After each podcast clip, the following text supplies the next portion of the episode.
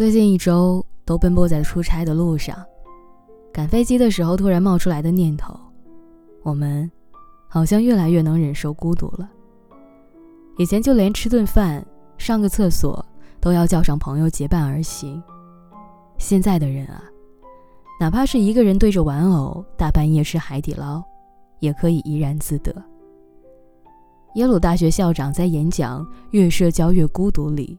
这样形容当代年轻人的社交：这是一个随便敲几下键盘，就可以在社交媒体上同时和几百人聊天交友的时代。人们的朋友圈越大，联系人名单翻不到底，却在某个瞬间，仍旧感觉孤独。不知道你是不是时常有这样的感觉：越长大，越孤单。明明朋友圈里躺着几千几百位的好友，每天都要跟数十人打交道；明明每天可以称兄道弟，看似感情很好，可是，在那些想倾诉的瞬间，却想不起来一个随时聊得来的人。昨天公司有一个编辑跟我说他分手了，别人分手的时候，总会是感伤的场面，而对于他而言，却是一场解放。因为在这段感情里，他明明是谈着恋爱，却过着如同单身的生活。正因为两个人总是聊不到一个频道上，也让他逐渐失去了倾诉欲。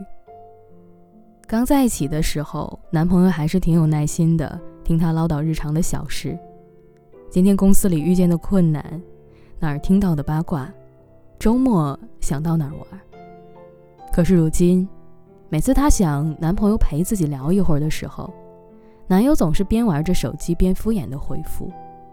即便是谈及生活问题和对未来的计划，男友也总是一副不怎么想聊天的样子，就是说他很忙，暂时没有想到那么远。久而久之，他从起初的絮絮叨叨到后来的无话可说，那刻。他才真正读懂俞飞鸿说过的那句话：很多夫妻在一个婚姻里根本没话讲，那种两个人在一起的孤独，比一个人的孤独更悲伤吧。他宁愿跟队友开黑，多打两局王者荣耀，也不愿意抬头看看你新染的发色；宁愿跟哥们一起出去喝酒吃饭，也不会去机场接一趟已经出差一周的你。我想，感情里最害怕的就是这样：明明有着恋人相伴，可即便待在一起时，却无话可说。一个急着想表达，一个却急着想结束话题。这样真实的孤独瞬间，不是自己带来的，而是身边最亲密的人赠予的。不得不承认。无论是爱情还是友情，都要找到那个愿意同你随时说话的人。他不应该是救命时的一根稻草，而是我平凡岁月中的一束光。他不是因为太闲，更不是因为话痨，他比任何人都在意你，在意你的脆弱和委屈，在意你的每一个小情绪，所以即便再忙，也愿意听你说说话。我有个朋友，事业有成。早年间就开始创业，一直到现在都是单身。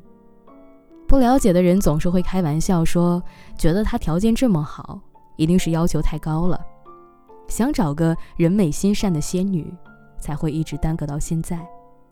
没想到他轻描淡写的说：“要仙女拿来干嘛？供着吗？其实，我就是想找个随时随地聊天的人，比如你半夜想起了什么。”你叫他，他就会说几点了，多困啊，明天再说吧。你立刻也就没了兴趣。有些话，有些时候，对有些人，你想一想就不想说了。找到一个你想跟他说、能跟他说的人，真的不容易。听起来挺简单的吧？但实际上，能找个随时聊天、能接上你说的每个梗、理解你每句话的人，还真的挺难的。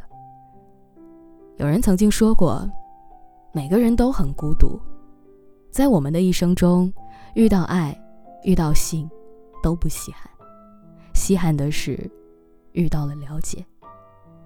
都说现在九零后的社交恐惧，遇到不熟的人都想尽快躲开，能不交际的场合尽量不和别人接触。